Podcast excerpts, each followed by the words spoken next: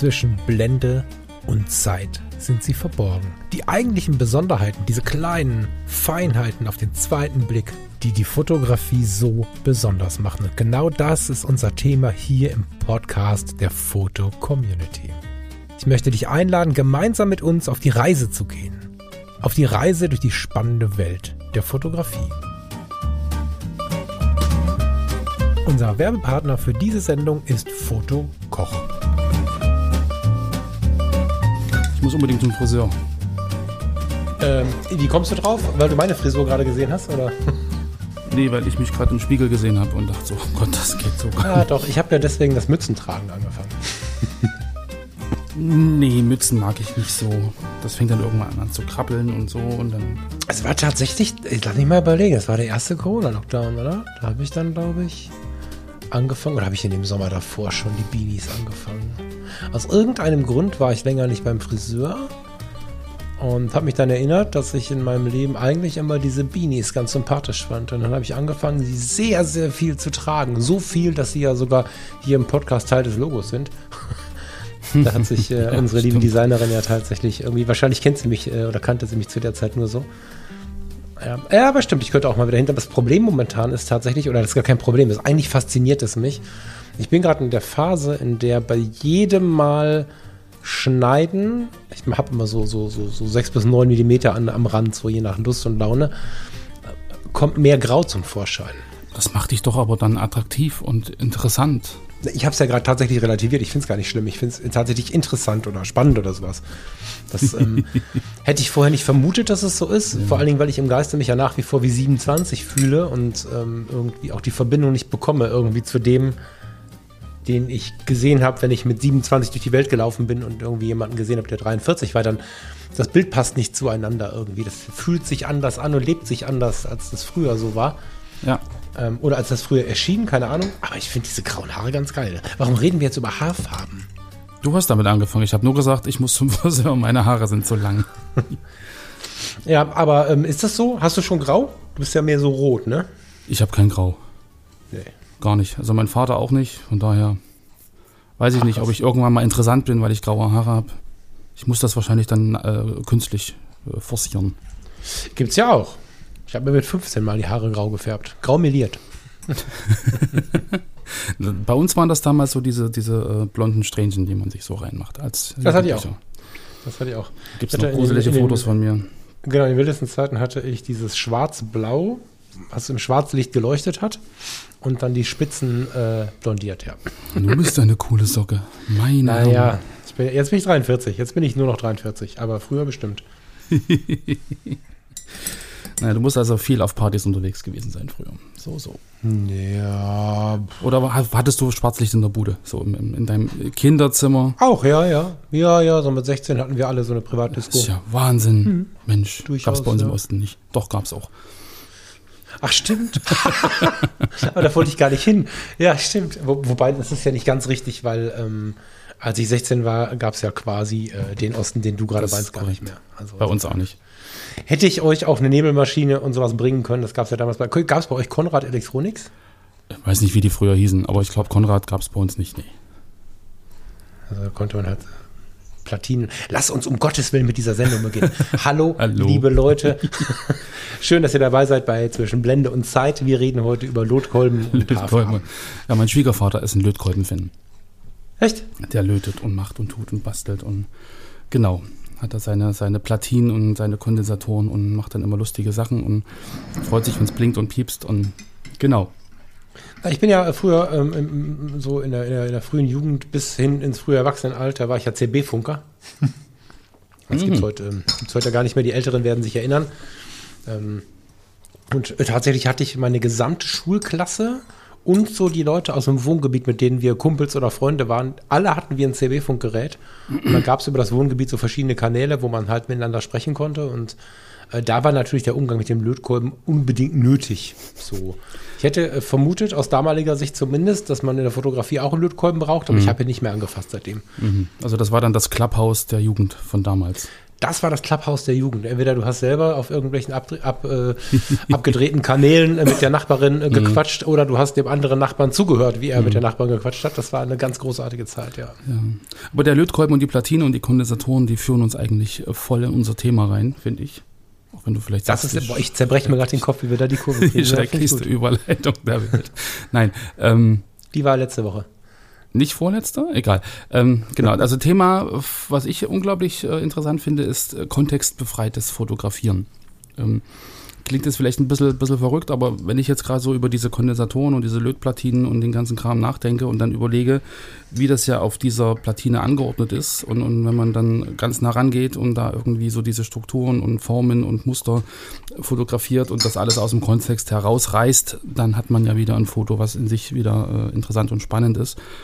Und ähm, genau, also das kontextbefreites Fotografieren ist, glaube ich, eine, ein, ein Weg oder ein, eine Art und Weise der Fotografie, die irgendwann später, glaube ich, jeden mal einholt. Also bei mir war das zumindest auch schon so, dass man dann irgendwann sagt, boah, ich habe eigentlich keinen keinen Bock mehr, immer nur die Blume und den Wald und das Feld und die Wiese und sowas zu fotografieren. Es muss doch noch mehr geben.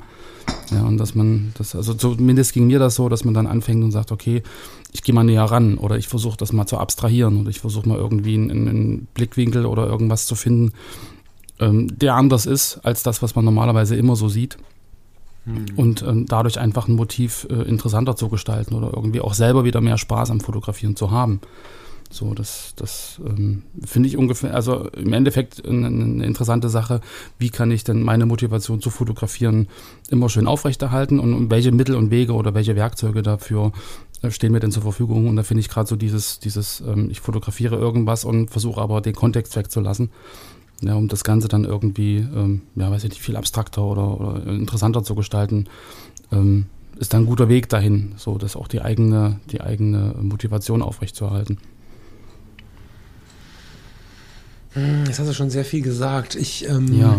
ich finde, ich, also ich, ich hätte das gar nicht so genannt. Ich fand das ganz interessant, dass du mit diesem Wording kamst. Kontextbefreites Fotografieren hatte ich gar nicht so auf dem Radar.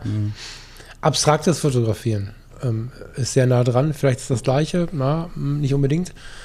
Finde ich aber immer schon sehr, sehr spannend. Kontextbefreit äh, eröffnet noch mal ein bisschen weiteres Feld. Also ich folge auf den verschiedenen fotografischen Kanälen so ein paar Menschen, die fotografieren mehr kontextbefreit als abstrakt. Also eigentlich ist das das bessere Wort, weil du bei, ähm, wenn du das kontextbefreites Fotografieren als Rahmen nimmst, durchaus mit reinnehmen kannst, dass diese Schilder, die schon mal an Häuserwänden oder auf irgendwelchen Pfahlen stehen, die beschreiben, wo die nächste Gasleitung ist oder so, die, die kann man manchmal in einem verspannenden Spiel aus, keine Ahnung, Fassadenfarben, Lichteinfall und so weiter und so fort, ganz interessant in, in, in, ja, in, ins Bild bannen und der Kontext ist trotzdem häufig nicht klar. So.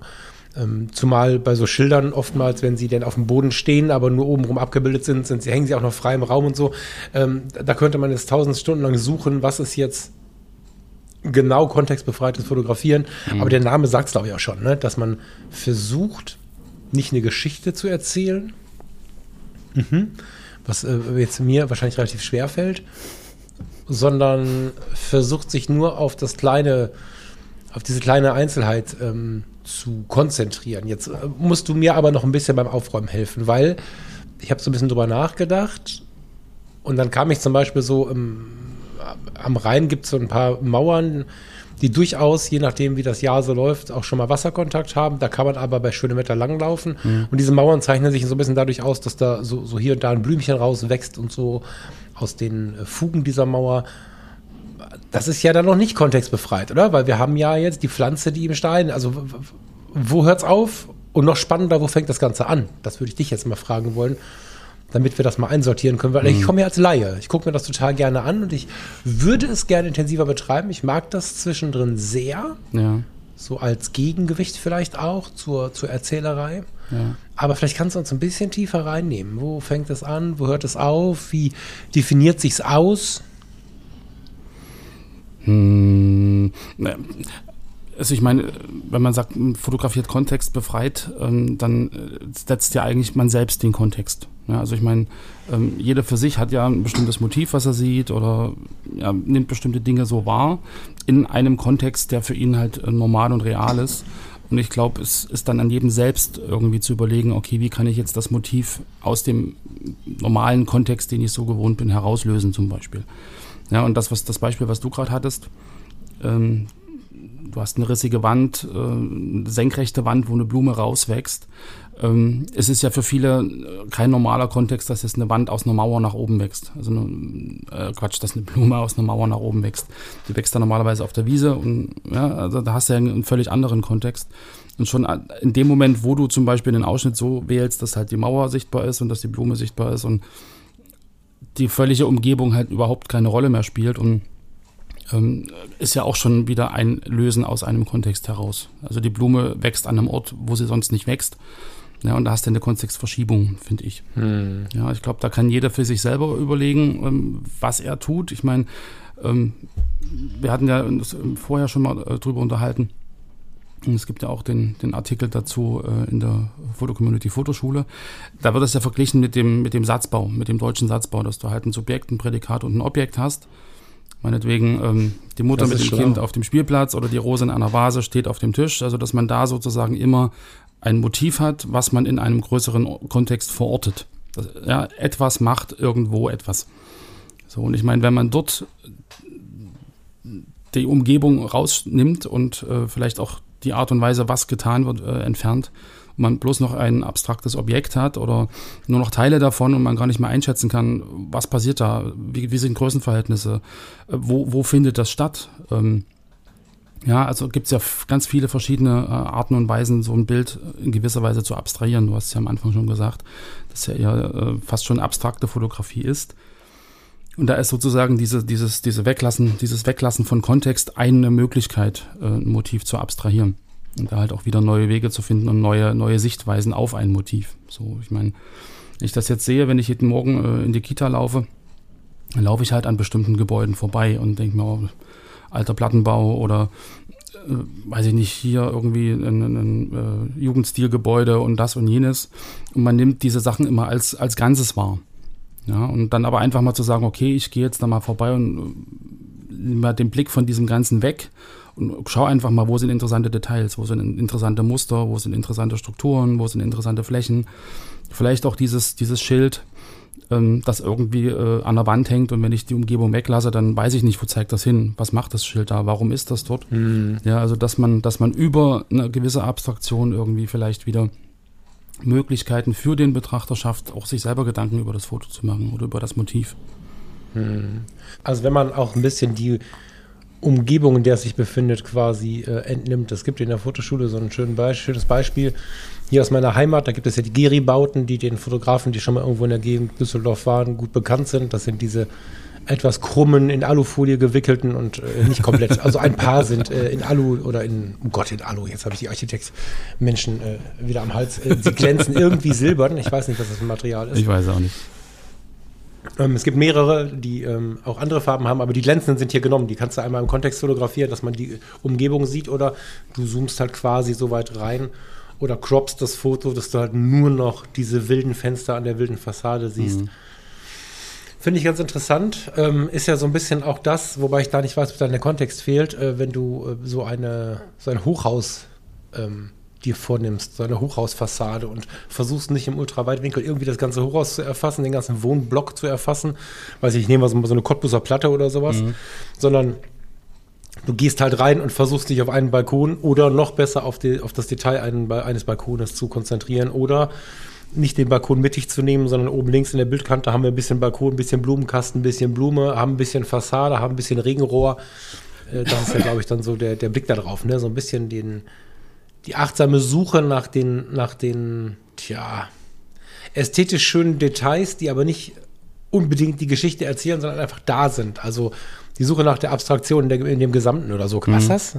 Glaube ich, also glaube ich, passt ganz gut. So, ja. Ähm, und da gibt es ja wirklich ganz, ganz viele verschiedene Möglichkeiten, das zu machen. Ja, also wirklich sich, sich wirklich zu beschränken, reinzuzoomen, äh, zu gucken, äh, Details zu fotografieren und halt das, das Gesamtbild wegzulassen und ist ja auch wieder die Frage, wofür mache ich das? Also bin ich jetzt im Urlaub unterwegs und ja, fotografiere ganz viele kleine Teils, äh, Details und habe hinterher aber das Problem, ich weiß gar nicht mehr, wo das war.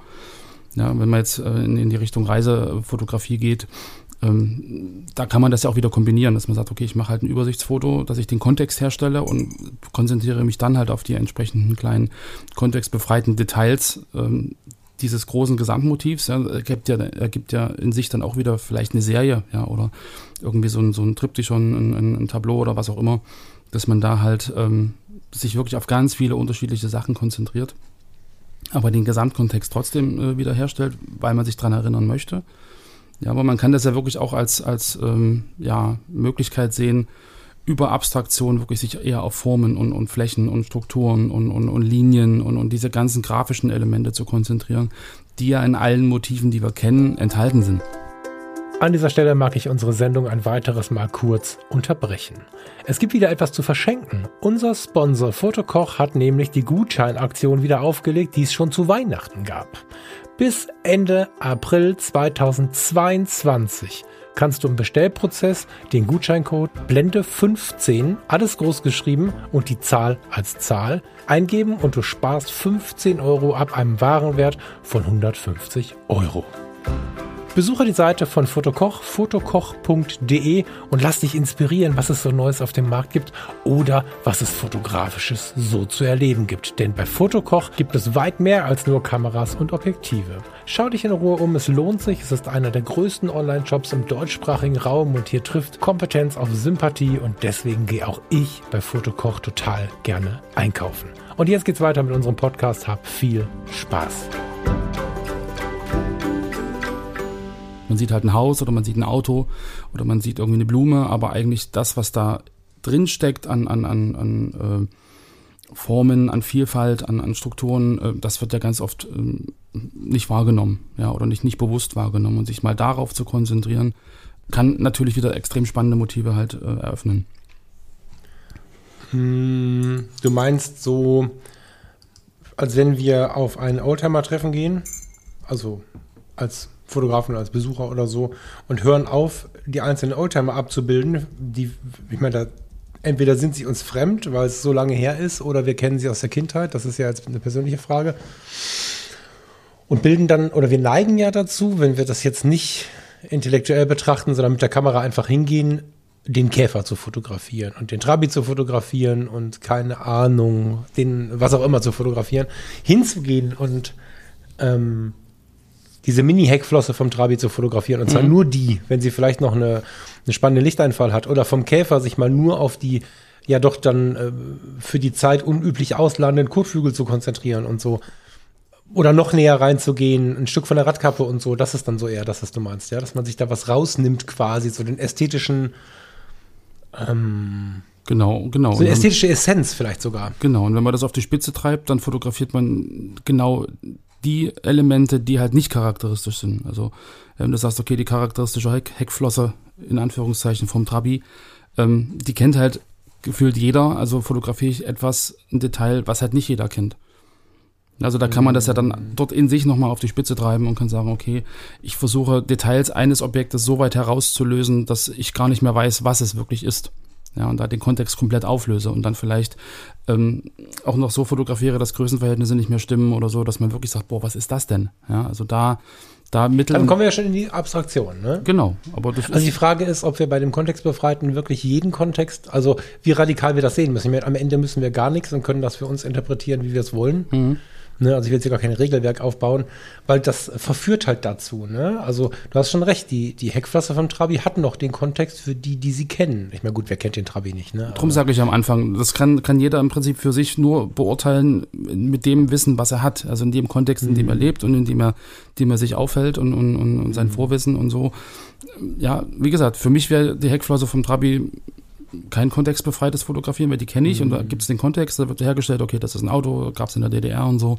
Ähm, ah, der Kontext ist aber, glaube ich, eher fotografisch gemeint, oder? Gar nicht so den Kontext, den du im Kopf aufbaust, sondern äh, der mhm. Kontext innerhalb des Bildes, so würde ich es verstehen. Also wenn ich ähm, wir nehmen mal, ich, ich nehme mal die Bilder, die wir auch nachschauen können. Ich denke, dass der eine oder andere von euch oder die eine oder andere von euch wird vielleicht auf diesen Fotoschulbeitrag klicken. Deswegen nehmen wir den mal. Mhm. Da ist zum Beispiel dieses Schild mit Ausgang und Fall nach oben.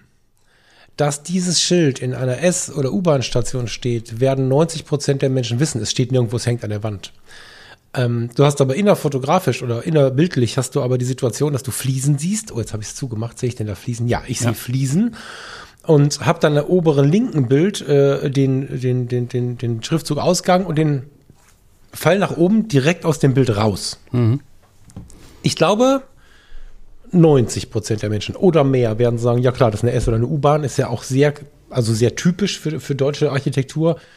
So sieht es hier irgendwie überall aus.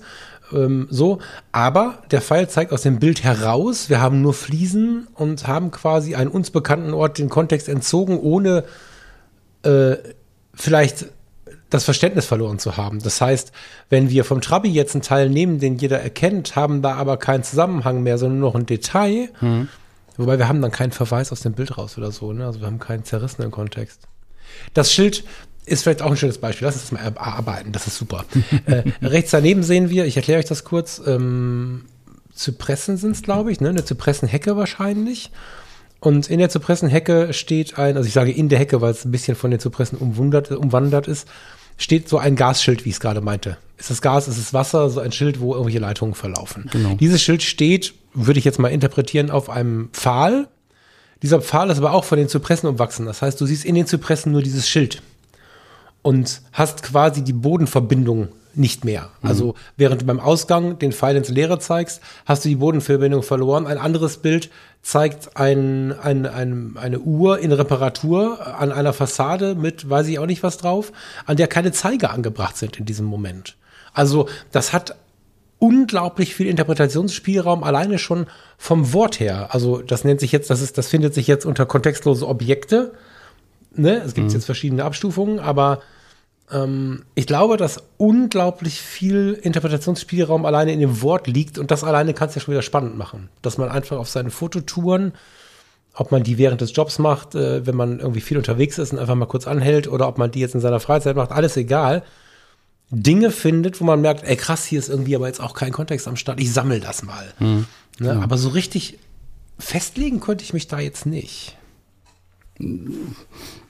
Also ich, ich glaube, das liegt dann wirklich an jedem selbst, wie tief er da reingehen will. Also ich meine, wenn wir jetzt zum Beispiel dieses, dieses ähm, Bild in der Mitte mit diesem, mit diesem Ziffernblatt nehmen würden und würden dann mhm. noch weiter reingehen.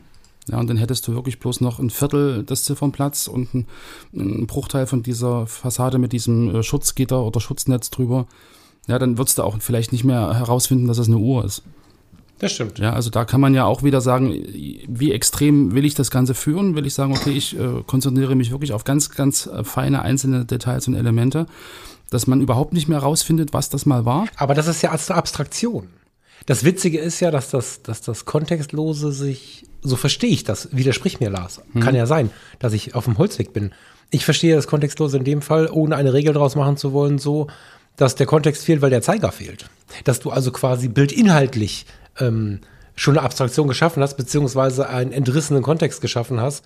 Und äh, dabei hast du das Bild aber noch gar nicht in die Abstraktion gezogen, weil dieses Bild ist noch alles andere als abstrakt. Es ist zwar ein Ausschnitt von etwas und wir wissen nicht, ist es das Rathaus oder die Kirche, aber ich glaube, dass der Kontext zerrissen wurde, weil da der Zeiger fehlt, oder?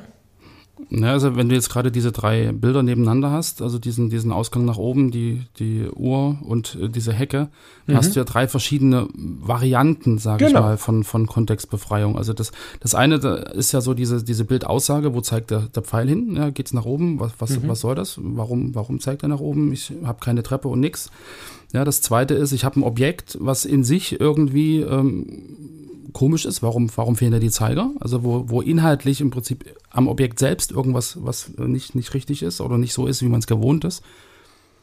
Und bei dem rechten Bild hast du halt die Abstraktion oder diesen, diesen Kontext, äh, also verstärkt nochmal zum einen, weil man diesen Pfahl nicht sieht, weil er überwuchert ist und natürlich auch, weil Farbe fehlt. Ja, also was ist das für eine Struktur, die da jetzt drumherum ist? Also das ist ja auch wieder eine Art zu sagen, zu abstrahieren, einen Kontext rauszunehmen, ist das jetzt eine grüne, äh, äh wie heißt das, Zypressendings, Oder, oder, ja, also da kannst du ja wieder verschiedene äh, Möglichkeiten bilden. So, also einmal die Bildgestaltung, ja, ich habe etwas, was einen Kontext hat. Im Pfeil nach oben zeigt immer auf dem Ausgang, ich blende aber den Ausgang aus. Ja, und habe durch den Bildschnitt sozusagen ähm, den Kontext irgendwie verändert. Das zweite ist, ich habe ein Motiv fotografiert, wo klar ist, es ist eine Uhr, aber die Zeiger fehlen. Also ist inhaltlich der Kontext irgendwie zerrissen. Ja, und rechts habe ich im Endeffekt nachgeholfen über äh, Manipulation des Bildes, indem ich halt Farbe entzogen habe zum Beispiel. Ja, und da gibt es ja relativ viele Möglichkeiten, einfach ähm, da auch den Kontext zu verändern, ja, durch Bildbearbeitung oder halt ähm, durch den Ausschnitt selbst, den ich halt fotografiere. Ist halt mhm. wirklich gar nicht so einfach einzuordnen, wo äh, fängt das eine an und wo hört das andere auf. Also ich glaube schon, dass das kontextbefreites Fotografieren schon in gewisser Weise äh, Abstraktion ist, weil ich das Motiv ja, ja, an sich ja abstrahiere. Stimmt. Das stimmt. Ja, ja, das geht auch ganz stark in Richtung Minimalismus. Ja, weil ich wirklich dann mich eher auf Flächenlinien konzentriere, auf äh, ein Motiv, was irgendwie in einer in einer relativ äh, ja, homogenen Umgebung möglicherweise ist oder genau andersrum, wenn man sich halt bestimmte Bilder auch von Gorski zum Beispiel anguckt, wo ja extrem viel zu sehen ist, also wo es dann wieder so die, die hohe Anzahl an Motiven ergibt dann wieder Muster und Strukturen, was ja auch wieder eine Abstraktion ist dass man erstmal den Kontext überhaupt äh, verliert oder halt über Bildbearbeitung. Ja, wenn wir jetzt an dieses Bild denken, rein 2. Äh, ja, da muss er unbedingt jetzt drüber reden, bitte. Gibt es ja diese, ja. diese Serie von ihm, die halt extrem teuer ist, äh, teuer verkauft wurde. Ähm, da ist ja auch im Prinzip der rein fotografiert und er hat halt nachträglich über Bildbearbeitung den Kontext komplett verändert. Ja, also hast du ja, aber lass uns da mal drei Sätze drüber sprechen. Bitte. Ja. Das ist, äh, hast du das Bild mal gesehen? Ich habe also äh, live nicht, ähm, aber ja. ich habe es äh, natürlich gesehen, klar. Also Achso, sorry, ich war jetzt gerade von Google äh, ähm, verirrt. Ähm, Rhein 2, ich meine, klar, ne? Andreas Gurski, Rhein 2 entsteht in Düsseldorf, entstand in Düsseldorf. Selbstverständlich habe ich es mir auch in Düsseldorf angeguckt und zwar im Museum Kunstpalast hing das Bild. Ist inzwischen, lass mich mal schauen, das vergesse ich immer wieder. Irgendwas über 3 Millionen Euro. 3,1 Millionen Euro bei einer Auktion bei Christie's. Wenn ihr gerade, liebe Zuhörerinnen und Zuhörer, am Rechner sitzt oder irgendeine Möglichkeit habt zu googeln und das noch nicht kennt, dann googelt bitte mal rein römisch 2 ähm, schreib noch Gurski dabei oder so, findest du sofort. Ähm, ich war geschockt. ich, äh, tatsächlich, also wir können, äh, also ähm, gar nicht geschockt, weil ich es schlimm finde, ne? Ganz im Gegenteil. Ich finde es irgendwie auch, dann sind wir bei diesem Wort interessant, das kommt ja gleich nach spannend. Mm. Ich kam ins ähm, in Museum Kunstpalast, ins Museum Kunstpalast und, und, und kam in diesen Raum und, und hatte dieses Bild vor der Nase und dachte, was genau?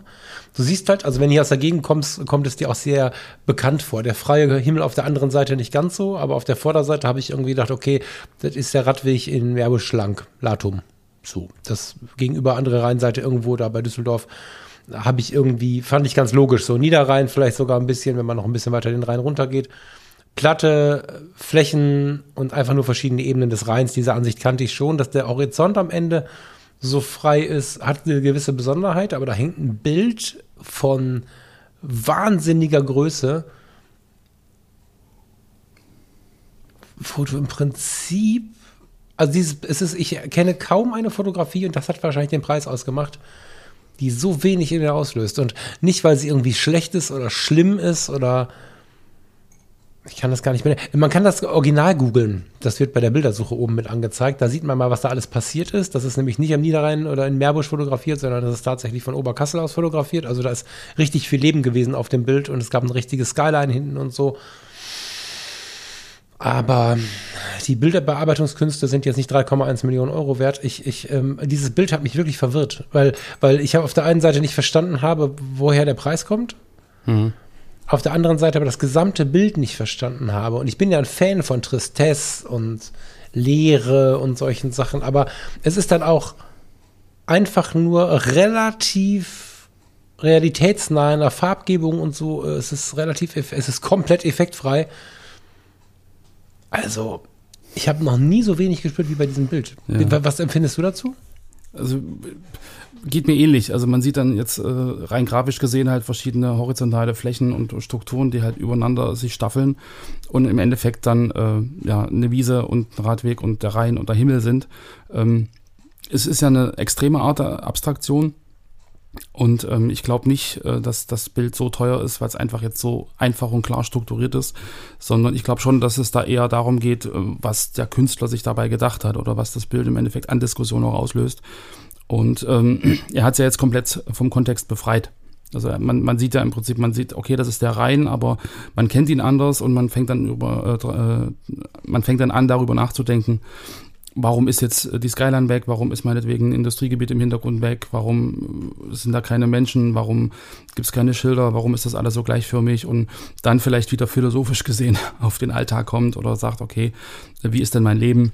Äh, ist das genauso gleichförmig, so der gleiche Trott und es gibt keine Höhepunkte und keine Highlights. Also dass da viel, viel mehr äh, an Interpretationen drin steckt ähm, und es deshalb halt äh, auch so interessant wird.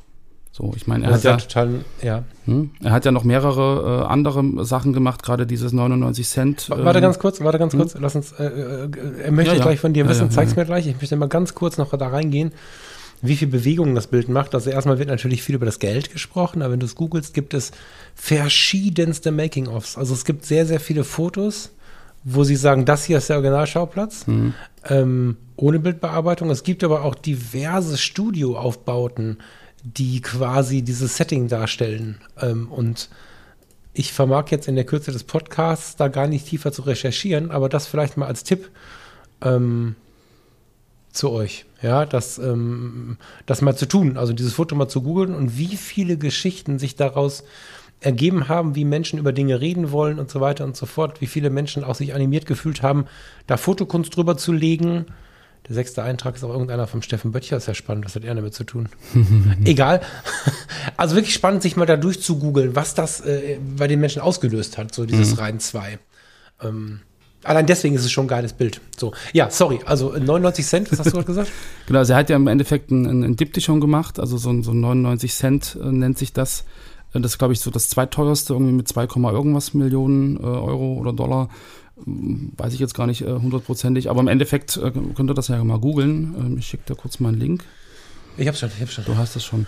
Ähm, Walmart. Genau, das ist ja im Endeffekt dann wirklich nur eine, eine Innenansicht eines Supermarkts, äh, wo halt die Regale gestaffelt nach hinten äh, sozusagen einfach zu sehen sind mit einer sehr klaren, äh, gleichförmigen Ausleuchtung, sodass, wir sind immer wieder beim Thema Abstraktion, du hast eigentlich keine Tiefenwirkung, du hast einfach nur ein zweidimensionales Bild mit einer Aneinanderreihung von verschiedenen äh, sich wiederholenden Formen und Strukturen und Farben.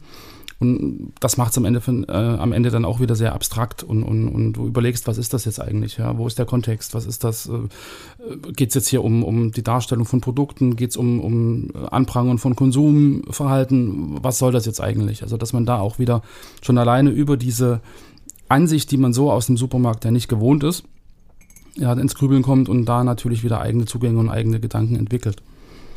Hm. So, das ist, glaube ich, so dieser, dieser Effekt, den halt so dieses, dieses Kontextbefreien oder dieses Abstrahieren generell hat. Ja, dass ich was sehe und erstmal äh, stutze und sage, okay, was ist das? In welchem Zusammenhang steht das und warum wird das jetzt so dargestellt, wie ich sehe? Ja, und das dann wieder als Anreiz äh, gegeben ist, um sich mit dem Inhalt des Bildes, so man sich darauf einlässt, einfach auseinanderzusetzen. Hm. Ich muss jetzt zurückkommen. Ich bin jetzt irgendwie, aus irgendwelchen Gründen bin ich jetzt hier gerade in den Werken von Gurski verschwunden. Da ist allerdings tatsächlich sehr viel von diesem Thema äh, mit drin. Hier Kreuzfahrt hat er auch gerade, äh, habe ich gerade zufällig gesehen. Hat er Der kommt übrigens aus Leipzig, weißt du das? Nee, das wusste ich Gurski nicht. kommt aus Leipzig. Echt? Ja, der ist in nee, Leipzig geboren. Das wusste ich nicht. Hm. Ja, der beschäftigt sich viel mit so, mit so, mit so habe mit der anderen Sicht einfach, ne? Okay, lass uns von Gurski zurück in die, in die Kontextbefreiung gehen. Ich kann mir vorstellen, dass wenn man diese Sendung jetzt gehört hat, wir sind ja beide keine, keine Fachleute, sondern wir fanden es spannend, das Thema mal zu besprechen. Das heißt, die eigentliche Idee dahinter ist ja, äh, andere Denkweisen oder, oder andere Leute zum Denkanstoß, anderen Leuten einen Denkanstoß zu geben. So. Und wer jetzt losziehen möchte und sich damit tiefer beschäftigen möchte, nachdem er noch ein bisschen gegoogelt und gelesen hat, der wird aber sehr schnell feststellen, das ist das Einzige, wo ich mir tatsächlich dann mal relativ sicher bin diese Woche, dass es sehr schwer sein wird, diese Kontextsucht, die wir ja im Alltag haben. Wir wollen Dinge verstehen, wir wollen verstehen, warum sie so sind, wir wollen verstehen, wo sie herkommen, was sie ausgelöst hat und so weiter und so fort. Es wird relativ schwer werden, diese Kontextsucht loszuwerden. Und wenn wir aus unserem großen Ganzen, aus diesem Leben, aus diesen ganzen Allmeldungen und gerade noch eine E-Mail gelesen, jetzt hat noch gerade ein Kumpel auf Social Media geschrieben und dann kam noch eine Mail von und in der äh, Foto-Community hat auch irgendwer mein Bild irgendwie äh, kommentiert und so weiter. Da habe ich jetzt ganz viele Informationen bekommen, schließe mein Auto ab im Parkhaus, irgendwie im urbanen Raum und dann gehe ich jetzt in die Stadt. Ähm, ich glaube, dass das eine große Aufgabe ist, sich selbst erstmal dazu zu bringen, sich so weit mhm. zu konzentrieren, um den Kontext auflösen zu können, fotografisch. Weißt du, was ich meine? Mhm. Ähm, kann, ich, kann ich in gewisser Weise nachfühlen, nachvollziehen. Wobei ich halt denke, wenn man, wenn man ähm, sich überlegt, was ist denn jetzt eigentlich, also worauf konzentriere ich mich bei diesem kontextbefreiten Fotografieren? Ja? Ich konzentriere mich vielleicht auf Strukturen, ich konzentriere mich auf Flächen, auf Linien, auf, auf Punkte, ja, auf bestimmte grafische Elemente. Und ähm, ich glaube schon, wenn man sich sagt, okay, ähm, ich suche mir eins von diesen Elementen raus und, und schau mal, was, wo finde ich das? So, und dass man dann jetzt gar nicht sagt, ich gehe mal in die Stadt, mal gucken, was ich jetzt in, in der Innenstadt von Leipzig alles so kontextbefreit fotografieren kann. Ja, dann ist der Rahmen wieder viel zu groß, äh, wenn man da sich damit beschäftigen will. Sondern dass man sagt, okay, ich suche mir jetzt mal das Thema Linien. Und guck mal, wo ich in der Innenstadt von Leipzig Linien fotografieren kann. Ja. Und, und ich glaube, dann, dann geht das viel, viel einfacher, dass man sich dann wirklich viel eher auf diese minimalistischen ähm, Teilelemente von, also Linien findest du auf dem Boden, Linien findest du in Hausfassaden, Linien findest du in Schaufenstern, Linien findest du meinetwegen in Springbrunnen. Also da gibt es ja ganz, ganz viele verschiedene Orte, wo Linien halt ähm, relevant sind. Und ich glaube, wenn man sich auf so eine kleinen Sachen wirklich fokussiert und sagt, pass auf, ich mache mir jetzt eine Aufgabe, heute geht es um Linien. Punkt. Ja, und dass man dann eher den Zugang findet zu diesem, zu diesem kontextbefreiten äh, Fotografieren, als wenn man sagt, ich mal gucken. So, ja, ähm, ja, finde ich gut. Ist vielleicht eine gute Herangehensweise für den einen oder die andere. Mhm.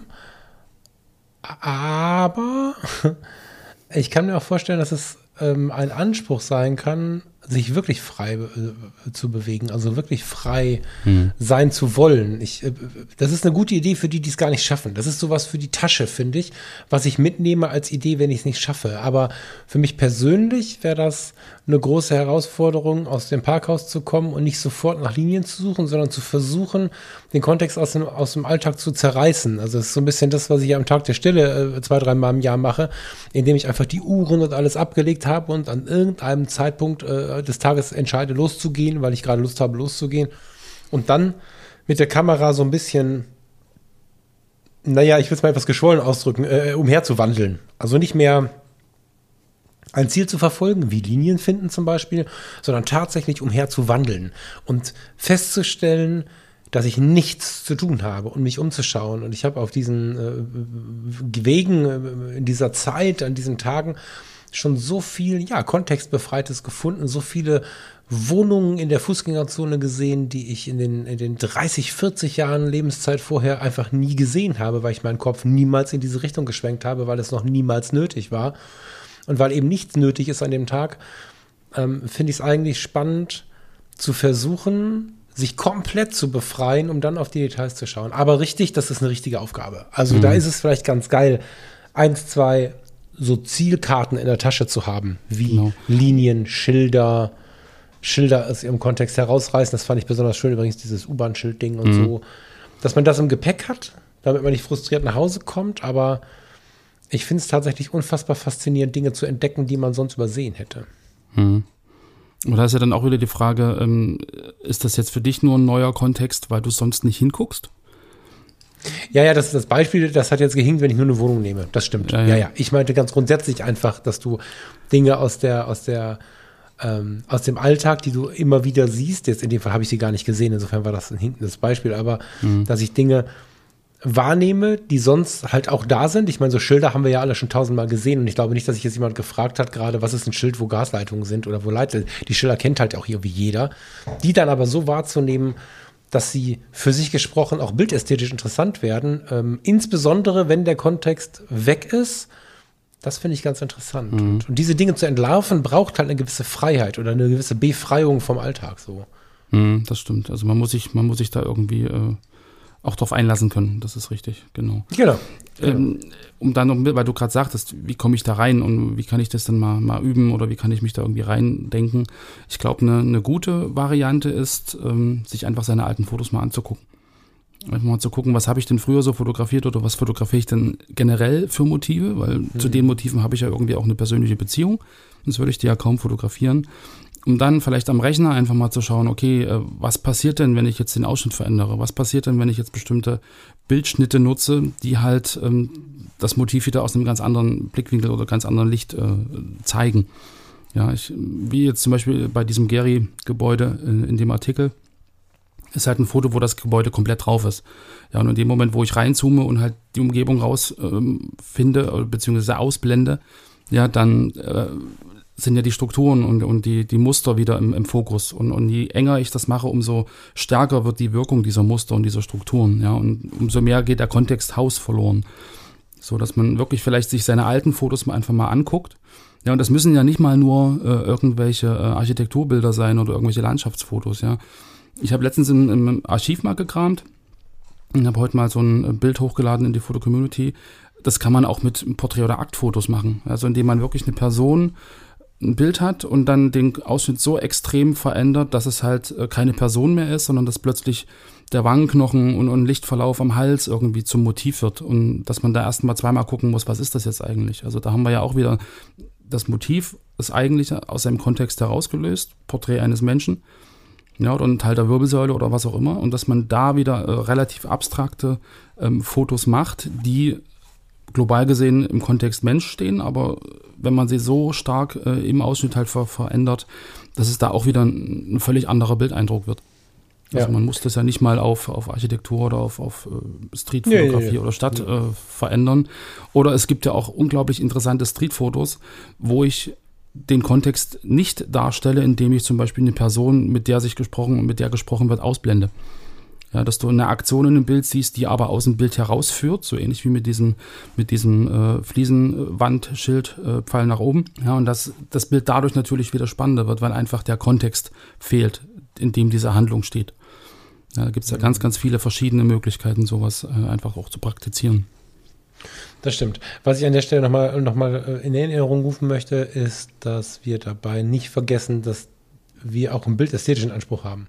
Hm.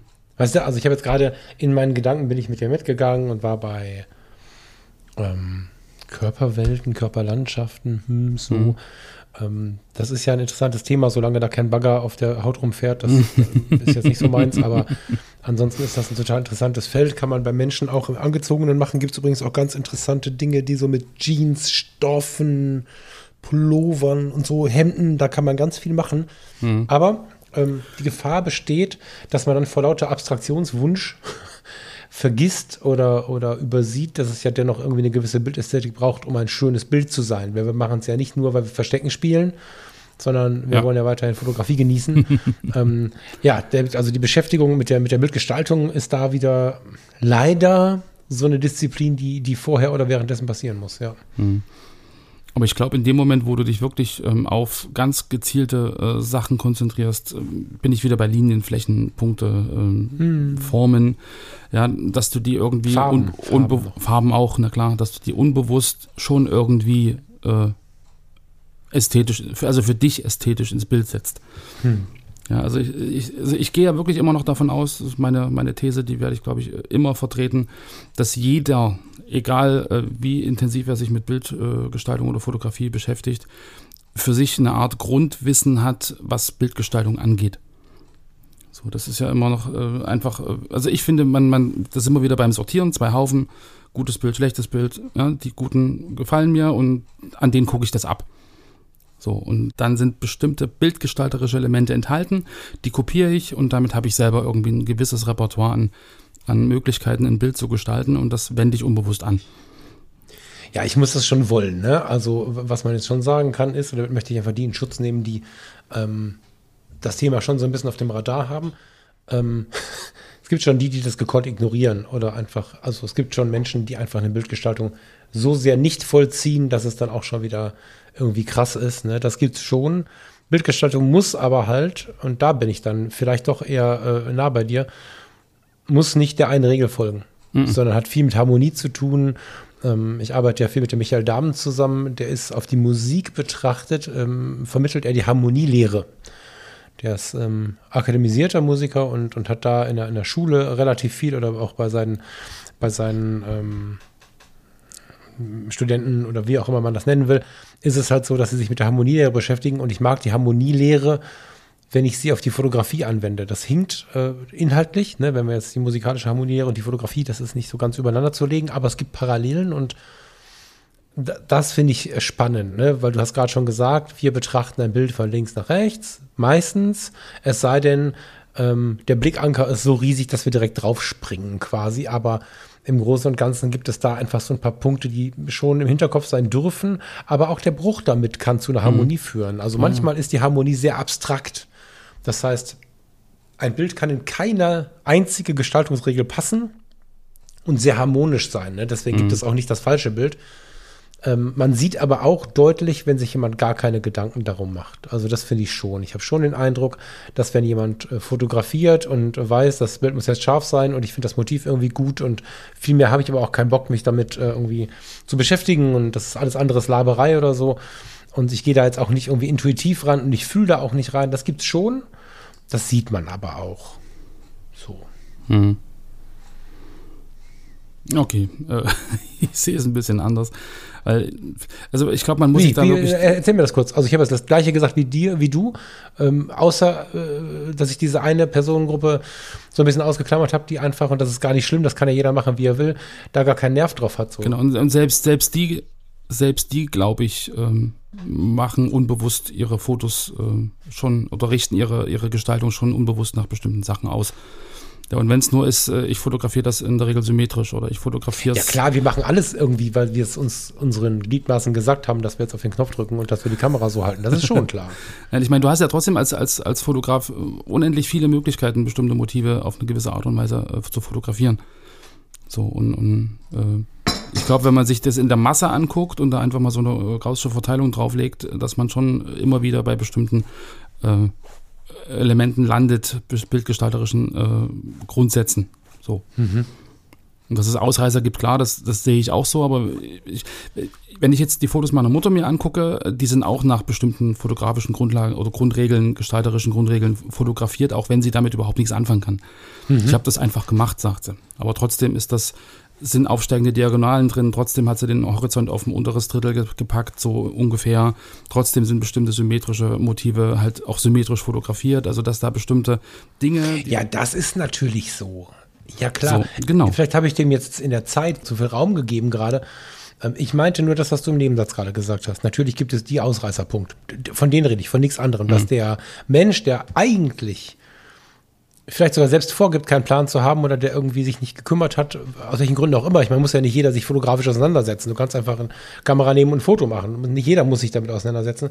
Dass die oftmals aber dennoch gestalten, ist mir genau. total klar. Ne? Also genau. ich, ich habe mal eine Zeit lang Fotos gesammelt, alte Fotos, weil du kannst bei Ebay und überall, du kannst Trödelmärkten, du kannst ja überall so Fotokisten voll Fotos von, von Menschen sammeln. Und mhm.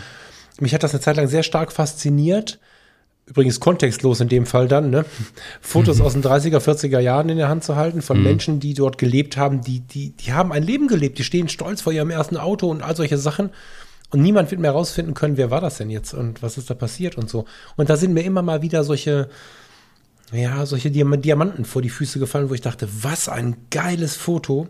Und ähm, habe lange Jahre überlegt, das tue ich immer noch, ob das irgendwann mal was wird, weiß ich nicht so ein Denn sie wissen nicht, was sie tun, Bildband zu machen. Mit, mhm. äh, mit heimatlosen Fotos, die mir einfach in die Hände gefallen sind, wo niemand weiß, wo sie herkommt und wo sie herkommen und niemand weiß so genau, wann sie entstanden sind. Aber sie sind großartig. Also wenn du das meinst, dann bin ich zu 100% bei dir. Okay, das, dann haben wir das ja aus ja, einer der, der früheren Sendungen aufgelöst.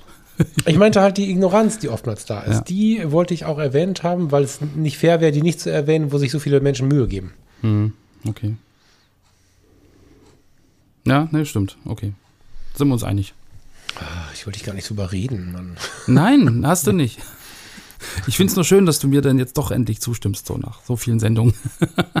Wieso? Wann habe ich das denn nicht getan? Wir haben uns, wir hatten mal eine Sendung, wo wir uns darüber äh, unterhalten haben und wo du dann äh, ein bisschen kontra warst, weil ich gesagt habe, eigentlich gestaltet jeder unbewusst und mit diesen zwei Haufen und so und dass du gesagt hast, du sortierst nicht in Haufen, aber am Ende Ach so, das ist Ja. ja eine ganz andere Geschichte. Jetzt, jetzt, jetzt drehen wir uns ein bisschen. Das hat ja damit nichts zu tun. Ähm, selbstverständlich ist es so, dass ich, wenn ich äh, Fotografie betrachte, äh, nicht im Bewertungsmodus unterwegs bin. Ähm, aber es hat ja nichts mit Bewertung zu tun, wenn ich sage, jemand gestaltet nicht. Also wenn ein Ausreißer, wie wir ihn jetzt gerade benannt haben, das war ja, glaube ich, dein Wording gerade, ne? Einfach Bilder macht und ähm, konsequent nicht gestaltet, vielleicht gefällt es mir dann auch nicht, aber ich würde es nicht aussortieren oder bemerken oder so, weißt du? sondern das ist, also das ist ein anderes Thema. Okay, ich glaube, wir brauchen dann doch noch eine Sendung. Genau. Das glaube ich, aber wir brauchen noch ganz viele Sendungen. nee, nee, also da, da glaube ich, sind wir, sind wir in zwei verschiedenen Paar Schuhen unterwegs. Ja. Ähm, ja, nee, das will ich jetzt gar nicht nochmal aufmachen. Das können wir aber dann irgendwie später nochmal aufziehen, wenn wir nochmal einen Kontext finden. ja, Lars, äh, spannendes Thema. Also ich finde ja sowieso, das ist ja das, das ist ja das Interessante an der Fotografie. Ne? Ich bin äh, ja noch nie der gewesen, der irgendwie den, den, den äh, nächsten Gurski machen möchte oder ich habe, irgendwann habe ich mich mal mit der Künstlersozialkasse ähm, beschäftigt und dann habe ich festgestellt, dass man da Ausstellungen gemacht haben sollte. Und dann war das Thema für mich vom Tisch, weil ich gar keinen Bock habe auf Ausstellungen, weil ich das relativ anstrengend finde und dann bezahlst du das ganze Geld und hast die ganzen Bilder da hängen und dann hast du noch Getränke da und am Ende kauft sie keiner und so. Das war mir alles irgendwie immer zu viel. Das heißt, dieser, dieser Drang nach Sichtbarwerdung durch Fotografie war nie da, was ich aber immer schon hochspannend finde. Also natürlich möchte man, dass seine Bilder gesehen werden und so. Aber wenn du berühmt bist, zahlen das die anderen. Das stimmt, aber ähm, das ist nicht mein Drang. Ne? Aber die, dieses Gespräch ähm, über die Fotografie ist so vielseitig. Was habe ich schon für spannende Themenfelder?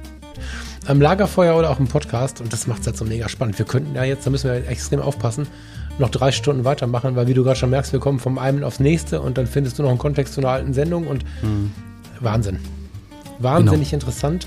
Äh, meine starke Empfehlung, wirklich mal zu überlegen, war da jetzt was drin, womit du da draußen, ähm, bei den Radios wollte ich schon sagen, wir haben ja gar keine Radios hier, vielleicht äh, das zum Anhalt machen kannst, einfach mal loszulaufen. Ja, einfach mal wieder die Kamera in der Hand zu nehmen und, und rauszugehen und vielleicht findest du auch irgendwas Kontextloses, was, was sich dann als ganz neues Motiv entdeckt. Jetzt kommt langsam der Sommer, der Frühling, naja, sehr langsam. Noch haben wir ein bisschen Zeit, aber die ersten Boten kündigen sich an, finde ich, wenn ich so aus dem Fenster schaue. Und ja, vielleicht ist das der Moment, wo wir dann anfangen, wir mal ein bisschen mehr mit der Kamera vor die Tür zu gehen. Genau, und vielleicht äh, da auch wieder der Anreiz, okay, meine nähere Umgebung gibt dann doch wieder Motive her. Ja, weil die, die Häuser und die, die Landschaften und Straßen, die ich äh, so sehe, im Gesamtkontext habe ich schon so oft fotografiert, habe ich keinen Bock mehr. Aber sich da halt auf bestimmte Details äh, zu konzentrieren und einfach mal zu sagen, okay, ich gehe weg vom großen Ganzen, ich gucke mir mal das Kleine an, ähm, ergibt dann doch wieder ähm, Motivation für neue Motive, die halt auch direkt vor der Haustür liegen können. Mhm. Total. Genau. Total. Lieber Lars, ich, äh, hilf mir, hast du noch was? Nö, ich habe gleich Feierabend. Dann würde ich Ja. dir, lieber Lars, einen schönen Abend wünschen, schönen Feierabend. Danke Stellst gleichfalls. liebe Grüße zu Hause und äh, ihr, ihr. Lieben da draußen, es war schön, dass ihr wieder dabei wart. Wir hören uns, wenn ihr mögt, nächsten Sonntag oder nächsten Mittwoch. Schönen Abend noch. Genau. Bis zum Sonntag, ihr Lieben. Tschüss. Ciao, ciao.